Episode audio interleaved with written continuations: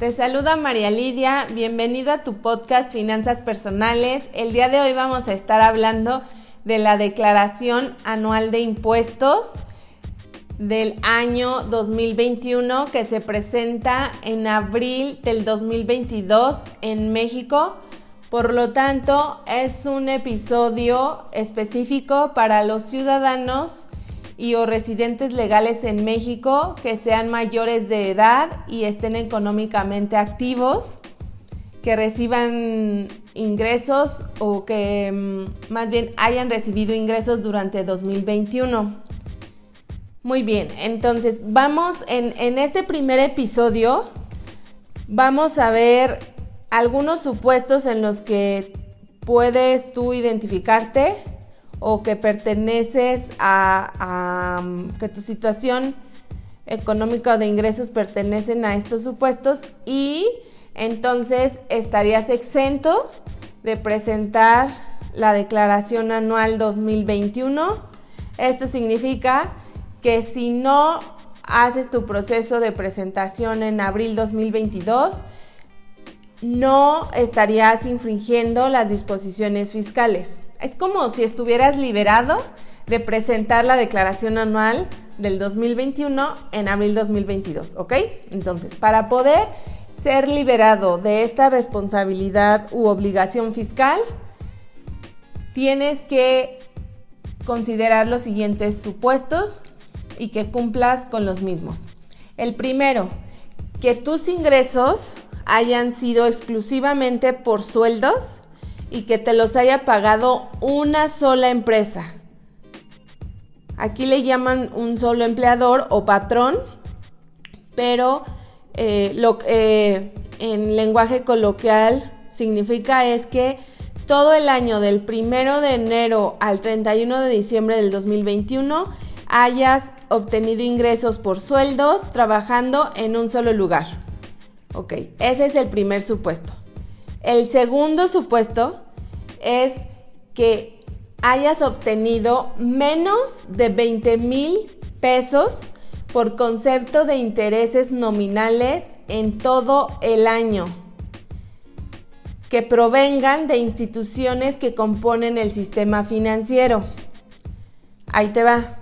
Lo que esto quiere decir es que, por ejemplo, si tú estabas ahorrando dinero y lo invertiste a plazo fijo en alguna caja popular, en algún banco, em, que, que por ejemplo invertiste una parte de tu dinero en CETES, em, en pagarés y que te dieron algún tipo de rendimiento en intereses por estas inversiones, bueno, pues si esos eh, rendimientos o intereses nominales fueron menores a 20 mil pesos, entonces también estás liberado y no tienes que presentar la declaración anual.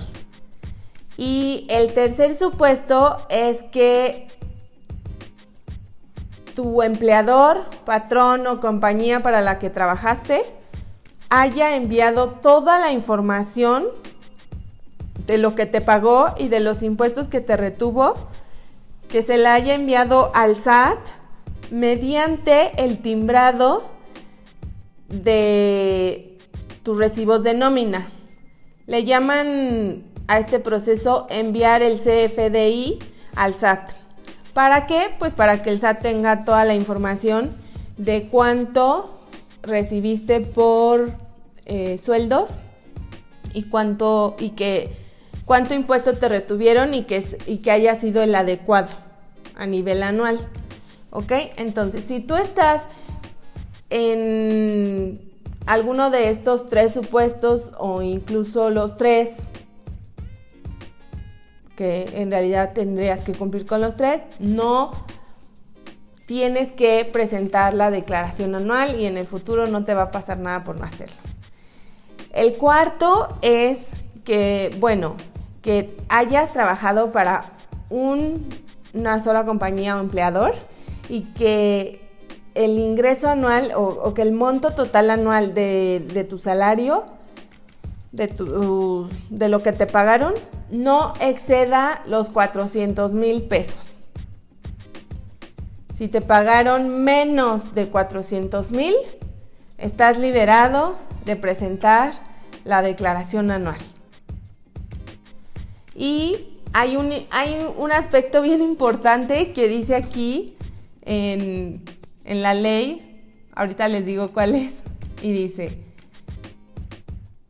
que estás liberado de presentar la declaración anual siempre que no exista impuesto sobre la renta a tu cargo.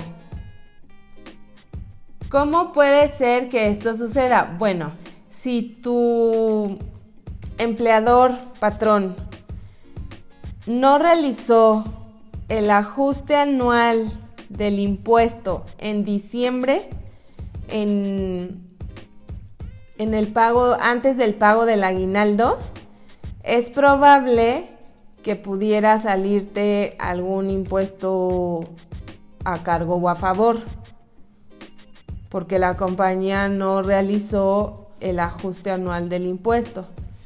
Lo que hacen aquí es que eh, tu patrón en diciembre antes de pagar el aguinaldo debería revisar todo lo que te pagó en el año y lo que te retuvo de impuesto en el año y verificar que es el adecuado conforme a las tablas que, que indica el SAT sobre las retenciones de impuesto. Entonces, es en el aguinaldo, o sea, hacen una revisión anual y en el aguinaldo si hubiera algún importe que les faltó retenerte o que te retuvieron de más, ahí lo ajustan.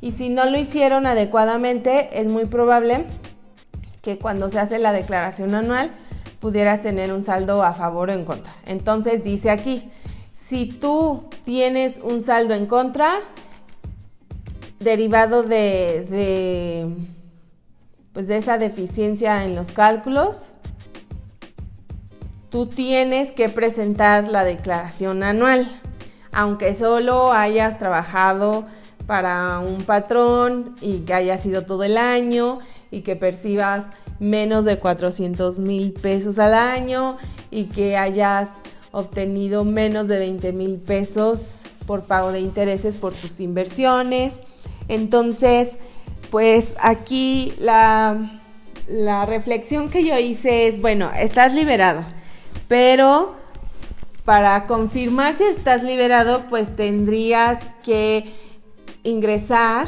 a la plataforma y verificar que efectivamente no tengas un impuesto a cargo. Y si lo tienes a cargo, entonces sí estás em, obligado a presentarla. Por lo cual, pues básicamente la conclusión es, bueno, estás liberado si cumples con esos supuestos, pero de todas maneras es bueno que ingreses a la plataforma, que cuentes con tus accesos para que puedas confirmar y ya tú vas a decidir si la envías o no. Y obviamente que si te salió un impuesto a favor, pues lo mejor para ti es que pidas, eh, que presentes la declaración para que solicites la devolución de ese impuesto a favor. ¿De acuerdo? Entonces, bueno, pues esos son eh, los preceptos que está indicando, fíjense bien, la resolución miscelánea fiscal aplicable para 2022 que se publicó en el Diario Oficial de la Federación el 27 de diciembre del 2021 y, el, y el, los preceptos o la base de la ley de donde estoy obteniendo estos conceptos es el punto 3.17.11. Punto. ¿Ok? Y aquí me marca que es la página 414 de 586 de la resolución miscelánea fiscal que les acabo de comentar. Entonces, bueno, pues voy a estar grabando em, información sobre la declaración anual para los ciudadanos mexicanos y les voy a poner ese título para que ustedes puedan irse identificando y que cuando llegue abril estén súper preparados para saber si presentan o no su declaración anual, si les conviene, si no, y, demás detalles que vamos a ir viendo uno por uno. La verdad es que, aunque a mí me parece algo muy sencillo y gracias a que el servicio de administración tributaria ya eh, está evolucionando muy rápido tecnológicamente y hay muchas cosas que ya tiene de información, de todas maneras, pues la ley de los impuestos siempre siempre puede generar confusión y uno tiene que aprender muchas cosas al respecto.